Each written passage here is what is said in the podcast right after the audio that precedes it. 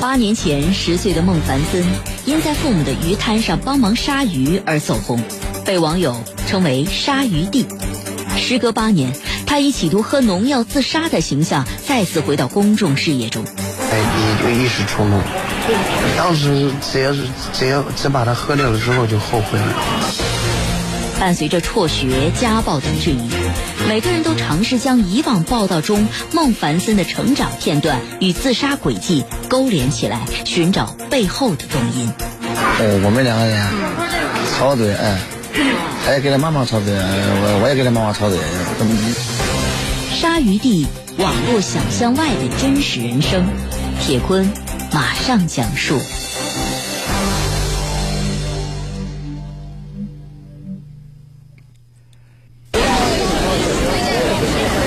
三十一号下午的六点钟左右，苏州市化肥新村的主街道上熙熙攘攘，又像往常一样，坑坑洼洼的水泥地上，来往的车辆和人群互不相让，鸣笛声和沿街小贩讨价还价的叫卖声混杂在一起。十八岁的孟凡森穿着深色短裤，光着膀子走进马路对面的菜市场里，替父母来收账。原来，菜场东北角的一家水产摊上午货品不足，曾经向孟凡森一家要了一百多斤的黑鱼。按照孟凡森母亲王兰的说法，两家人都是山东兰陵县的老乡，也有一点亲情关系，所以平时也相互在照顾生意，帮忙低价带货。但是不知道什么原因，孟凡森在菜场和这个老乡争执起来。听到争吵声，父亲孟长青一路小跑跑进了菜市场。原来两天之前，孟长青将每斤黑鱼的价格从十一点五元降到了十一点三元，但是孟凡森他不知道，搞不清价格，不知道打个电话问我一声吗？这点事情你都干不好吗？孟长青当面训斥了儿子，随后将孟凡森拖拽回家。孟凡森气得满脸通红，大声嚷嚷：“这又不是我的错，你为什么要怨我呢？”这个时候，母亲王兰和一些邻居也围过来。孩子大了不听话，脾气太差了，这样的指责声也引来更多路人的目光。孟长青指着儿子的鼻子，也大声吼了起来。孟凡森他觉得面子挂不住了，他也回推了一下父亲。父子两人推搡着动起手来，一两分钟以后才被众人给拉开。当时站在一旁的二女儿孟文，她看到哥哥回到了摊位上，直掉眼泪。没一会儿，又站起来向屋后的仓库走了过去。等追上前的时候，孟文看到哥哥的手里拿着冰红茶的一个饮料瓶，塑料瓶内的绿色液体仅仅剩下不到三分之一了。孟文赶紧叫来父母。你喝的是什么东西？没什么，我没事儿。孟凡森支支吾吾，但是最终还是拿出了一瓶一百毫升的百草枯的瓶子，里面的液体只剩下一半了。百草枯，那可是剧烈的农药。孟长青的脑子嗡的一下，他立刻把儿子抓上电动车，连闯几个红灯，将孟凡森送到苏州市立医院急诊室抢救。在洗胃的过程中，孟凡森将晚饭的一碗炒面和五个鸡蛋全都吐了出来。在躺下来的时候，他告诉父亲，感受到嗓子和内脏正在猛烈的灼烧，后悔喝了药。孟长青夫妇守在儿子身边三夜没有合眼儿。当时具体他怎么对的我都不知道，我他药放在什么地方，什么时候买的，什么对的，我这个一概不知道。就是等到他喝了，就是妹妹说告诉我们他喝了农药，我才知道家里有农药。当时吧，就是他就是自己在一气之下嘛，喝了药，他爸爸及时把他送到医院去，哎，就是马上就送到医院去，送到我们市里医院嘛去急救。考虑到当地医院的治疗条件有限。八月四号的中午，孟长青将儿子又转送到山东大学齐鲁医院。该院中毒科主任简向东在查看孟凡森病情的时候估算，孩子至少喝下了三四十毫升的百草枯的原液，属于重度中毒。当时来的时候吧，他是非常严重的，一个一个病人的一个一个，我觉得个人感觉是个病危的病人，那么精神非常的萎靡。那么呃脏器功能也不指标呢也不是非常好。呃住院以后呢，我们经过胃肠道的去毒，呃血液净化，还有咱们这药物的综合治疗，呃目前来看呢，取得了预期的效果，病情呢趋于稳定。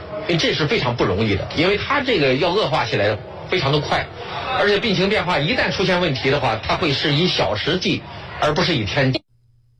根据简主任的分析，目前孟凡森的肾、肺功能衰竭的现象还在加重，现在处在尿毒症期，未来四五天仍有可能因为器官衰竭导致多种并发症发作而猝死，还不能够确定病情是否乐观。这个肺裂已经有明显的损伤，就肾功能也有明显的损失来讲的话，确实是还是比较重。我们一定会竭尽全力积极的救治。呃，一般来讲，前半个月来逐渐的加重，哎，病情好转呢，得半个月以后。孟凡森躺在山东大学齐鲁医院输液室十五号的病床上，每隔几分钟他就左右翻转自己的身体，嘟囔着头疼难受，声音沙哑无力。八月八号的早晨，输液当中的孟凡森忽然有了胃口，他吃下了两块小面包，喝了一杯豆浆。父亲孟长青皱着的眉头才稍微舒展了一点，嘴角也勉强的挤出了一个微笑。由于精神也好了很多，孟凡森终于主动开口同记者交流：肚子方面还不舒服，嗓子方面有点痛，现在也就尽想，反正尽快的好起来吧。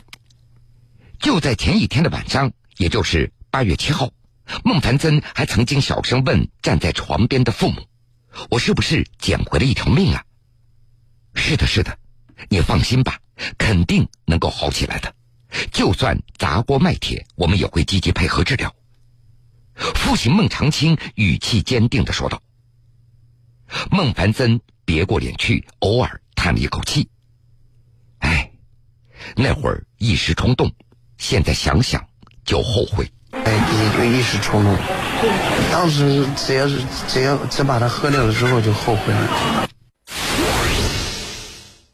其实十年前孟凡森就被网友所熟知。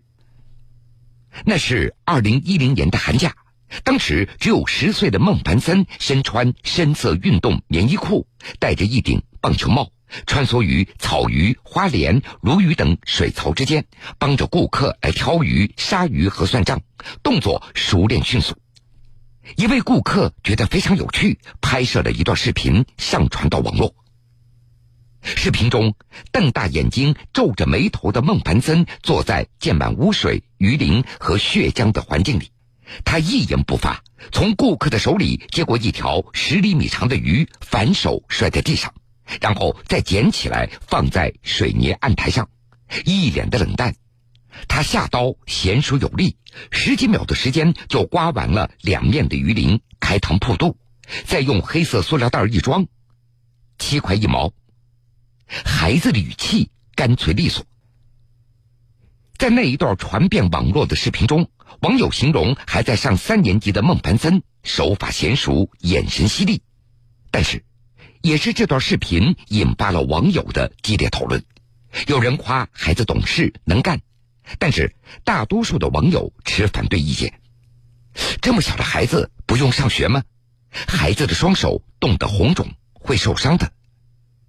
而微博上更是发起“不要让鲨鱼地成为赚钱工具”的话题讨论，一时间，褒贬的声音从四面八方围拢过来。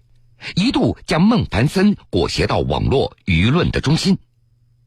伴随着大家对他的身份和经历的好奇和关注，鲨鱼弟的名字也逐渐成为了孟凡森的标签。在邻居的眼中，当时只有十岁的孟凡森，那就是一个网络红人。那是鲨鱼，鲨鱼的人红的要命。在父亲孟长青的眼中。早在成为鲨鱼弟之前，儿子孟凡森就和鱼有着深厚而且莫名的情愫。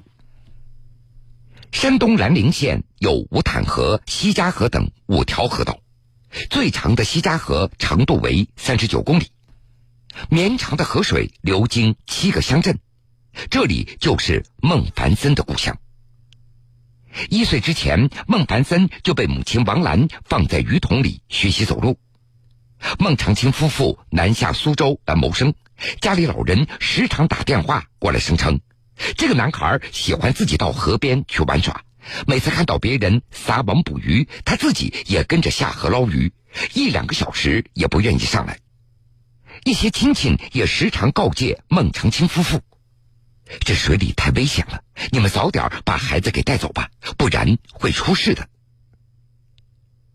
小学二年级，孟凡森回到父母的身边，每天看着水槽里的各种鱼类，不经意当中，他竟然学会了杀鱼。下午三点多，放学回家以后，孟凡森学着父亲的样子，先用小刀敲昏鱼的头部，左手把不再挣扎的鱼放在砖板上，右手剔鱼鳞、破肚皮、取出内脏、冲洗鱼身，一系列的动作虽然缓慢，不过却是一气呵成。孟长青将这也归结于遗传，用这位父亲的话说。没有人知道儿子是哪天模仿着学会杀鱼了，时常会主动过来帮忙打个下手。鲨鱼地的视频在网络爆红以后，批发市场里一家做喷绘的打印店的店铺自告奋勇为孟凡森做了一块广告牌，红色的底部上写着白色的“鲨鱼地水产”这几个大字，旁边是一张孟凡森鲨鱼时的正面照片。这红色的招牌挂起来也就特别的醒目了，来往的行人很多都会停下脚步看上一会儿。也就是从那时开始，孟长青感觉买鱼的顾客明显增多了。孟长青夫妇也不由自主的将自己家生意兴隆和儿子的走红挂起钩来。二零一一年。孟凡森父子被东方卫视的《加油老爸》的节目组请作为嘉宾，话题围绕在父亲为什么让孩子帮忙杀鱼而展开。当时只有十一岁的孟凡森哭着对镜头解释，自己看到爸爸妈妈每天忙不过来，手上都是伤疤，想帮忙分担一些，所以才主动帮着杀鱼，不是爸爸妈妈的错。在节目中。孟长青的解释是，孩子从小就喜欢抓鱼、钓鱼，看到鱼就会两眼放光。但是孟凡森始终不接受“鲨鱼弟”这样的称呼。他和母亲说，不明白陌生人为什么要在背后议论他，他也反感别人以窥探的目光注视着他的一举一动，觉得有压力。每当有人提到“鲨鱼弟”这三个字，孟凡森立刻就会翻个白眼儿，我不是，扭头就走。二零一零年，鲨鱼弟的视频爆红网络以后，一些教育机构也曾经给孟凡森捐赠过书包、笔记本。母亲王兰还记得，也有好心人联系他，声称要资助鲨鱼弟完成学业，而之后不了了之。对于网上有人说。孩子辍学，一门心思的在杀鱼。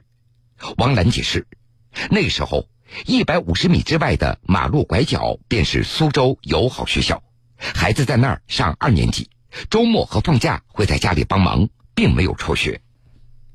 按照母亲王兰的说法，自己没什么文化，供家里六个孩子读书一直是他的心愿。而孟凡森也在节目当中对父亲孟长青说过。我一定会好好读书的，长大以后不让爸爸再下雨了，过上好日子。但是邻居却告诉记者，没过多久，可能因为跟不上学校的节奏，孟凡森的父亲又让孩子回来下雨了。你有时候三天。三天两头，三天就是去了三天两天不去了，你说还行的了。有时候早早上去了，晚下午就回来了。他父亲读书读书有什么用啊？就只有干活就行了。是他父亲把他叫回来。不是，他也也不想读。说实话，他也不根本读不进。按照母亲王兰的说法，那会儿外来务工随迁子女还要交借读费，孩子每人是一千两百元左右。对于儿子在学校的表现，王兰他也劝了好几次，但是孟凡森根本就听不进去，成绩非但没有起色，而且还经常逃课。孟长青夫妇就商量着，既然外地随迁子女的入学政策有限制，自己又管不了儿子，还不如把孟凡森送回老家的寄宿学校，或许更合适。回到老家以后，孟凡森还是因为逃学旷课被多次警告。家里人发现他还经常到网吧里打游戏，只好又将他接回到父母的身边。而这个时候，网络对鲨鱼弟是否持续接受教育的关注热度早就消退了。孟凡森他也不再提到自己几年前立志好好念书的承诺了。当时已经十四岁的孟凡森开始真正的辍学卖鱼杀鱼了。他的个头已经长到一米七几了，肩膀宽厚，身材壮实，不过人却非常沉默。他迷上了古惑仔。偷偷拿了六百元到纹身店，在自己的胸口纹了一个图案。日常的空闲时间，孟凡森就在低矮的塑料凳上坐着，双手在手机上灵活的移动，屏幕中那是一阵阵游戏的厮杀声。孟长青他几次询问过儿子，现在是不是真的喜欢鲨鱼，还是愿意出门打工做点体面的活？刚开始，孟凡森还计划着。等自己结婚以后出去找活干，后来又改口了。爸爸，我还是先在家里杀鱼吧，外面那么乱，万一我被骗了怎么办呢？兜兜转转，最终孟凡森还是选择在这个曾经困住他的环境中继续的生活。孟凡森尚未脱离病危状态，肾肺功能的衰竭将继续拉扯着他。对他来说，意外与生机仍是未知数。在病床前日夜陪护的父母处于迷茫混沌中，只是下意识察觉这几年恐怕没能真正关注儿子内心的变化。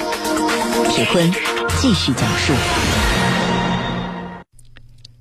孟凡森，他是因为“鲨鱼弟”这个称呼而走红网络的，可是外人可能不知道。家里人从来没有喊过孟凡森鲨鱼弟，而是叫他的小名大发。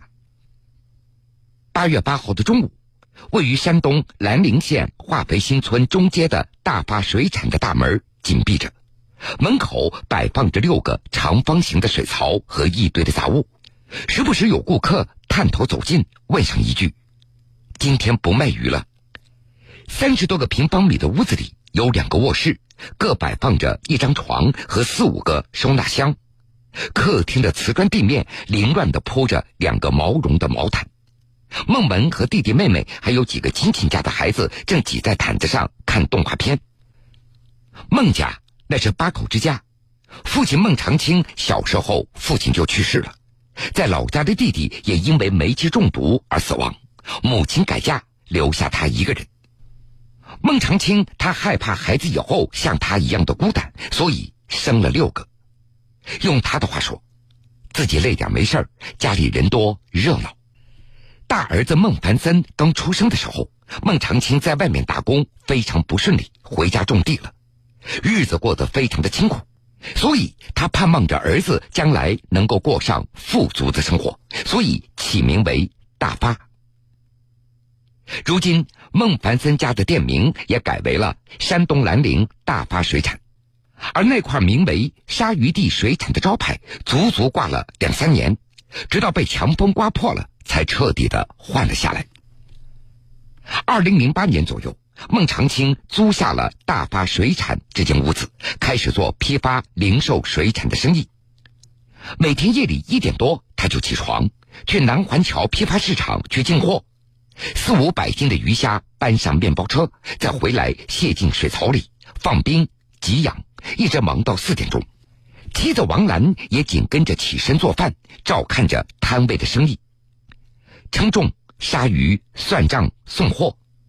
夫妻两人从早晨六七点一直要忙活到傍晚的五六点，一天的工作才算结束。六个孩子的学杂费和伙食费一年要有三万多。再加上三万元的房租，一万多的油耗和日常的开支，每年十万的生活花销，让他们像陀螺一样的连轴转。二零一三年年初，孟凡森的左眼受伤了，流血的伤痕清晰可见。有媒体报道称，一位邻居告诉记者，这是父亲给打的。鲨鱼弟被家暴了，在网络上描绘起孟凡森人生的时候，这段经历也会被反复的提到。对此，孟凡森是这么回答的：“小的时候在家里放鞭炮炸的。”孟凡森到底遭到没遭到家暴？母亲王兰她也承认，家里孩子多，小时候不听话，他和孟长青偶尔也会动过手。对于是否经常和父母争吵，孟凡森说：“家里孩子多，吵架也是在所难免的。我们家里小孩多，经经常吵架，一吵架，这个不让你，那个不让你，有的视频都都都围过去一看，一看小孩吵架就走了。”父亲孟长青，他也否认自己曾经有过家暴孩子的行为。不过他表示，吵架的确存在。哦，我们两个人没有，我我我我们吵吵嘴，吵嘴，哎，他也跟他妈妈吵嘴，我我也跟他妈妈吵嘴，不在在家里嘛，是吧？做生意忙，忙了嘛，烦一点，毕竟要要要吵架嘴了，是吧？直到大儿子孟凡森企图自杀。孟长青夫妇才反思自己的家庭生活。母亲王兰告诉记者：“儿子大了以后，早就不怎么打他了。可是辍学回家以后，封闭的圈子，孟凡森几乎没什么朋友可以疏解。到了十七岁叛逆期，父母和孩子之间的争吵越来越多，演变成如今的情况。他和孩子的父亲都心痛万分。有的时候嘛，想说了跟你说，不想说。”脸色一转就不跟你说话了。我们就是说忙，没有对他的心理啊太多的了解。我宁可叫他像其他小朋友去离家出走。我们最起码知道他是活着的，他在什么地方，对吧？这样你看是哎多么难。孟长青夫妇说了，不管再花多大的代价，只要有一线生机，就是砸锅卖铁，他们也要救孩子。孟凡森在医院度过第一轮危险期以后，孟长青不止一次的问过儿子：“你怎么就想到喝毒药了？”孟凡森对父亲说：“每天听到吵架声，我真的很心烦。”原来，一个月之前，孟凡森花了八块钱，在临街百米之外的一个种子铺里买了一瓶百草枯，藏在摊位后院仓库的煤气罐的旁边。八月八号，躺在医院的病床上，穿着蓝绿条纹病号服的孟凡森突然对母亲王兰说：“妈，我还不如回去杀鱼呢，睡在这里太无聊了。”